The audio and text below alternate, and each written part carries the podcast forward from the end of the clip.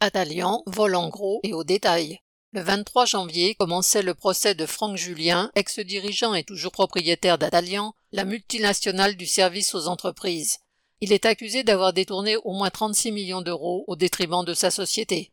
240e fortune légale française d'après Challenge et encaissant salaires et bénéfices d'Atalian, Franck Julien se faisait en outre verser en espèces de quoi agrémenter son train de vie et entretenir ses luxueuses et nombreuses résidences.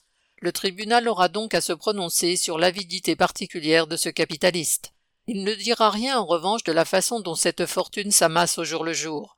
Les salariés du nettoyage et de la sécurité pourraient raconter leurs multiples mouvements de grève pour les salaires que l'entreprise entend maintenir au minimum. Certains travailleurs sur le chantier de nettoyage d'Airbus avaient même, au début de la pandémie de Covid, dû faire grève pour avoir des gants. Ce vol quotidien sur les salaires, sur la santé et la vie des travailleurs aucun tribunal n'envisage de le condamner. PG.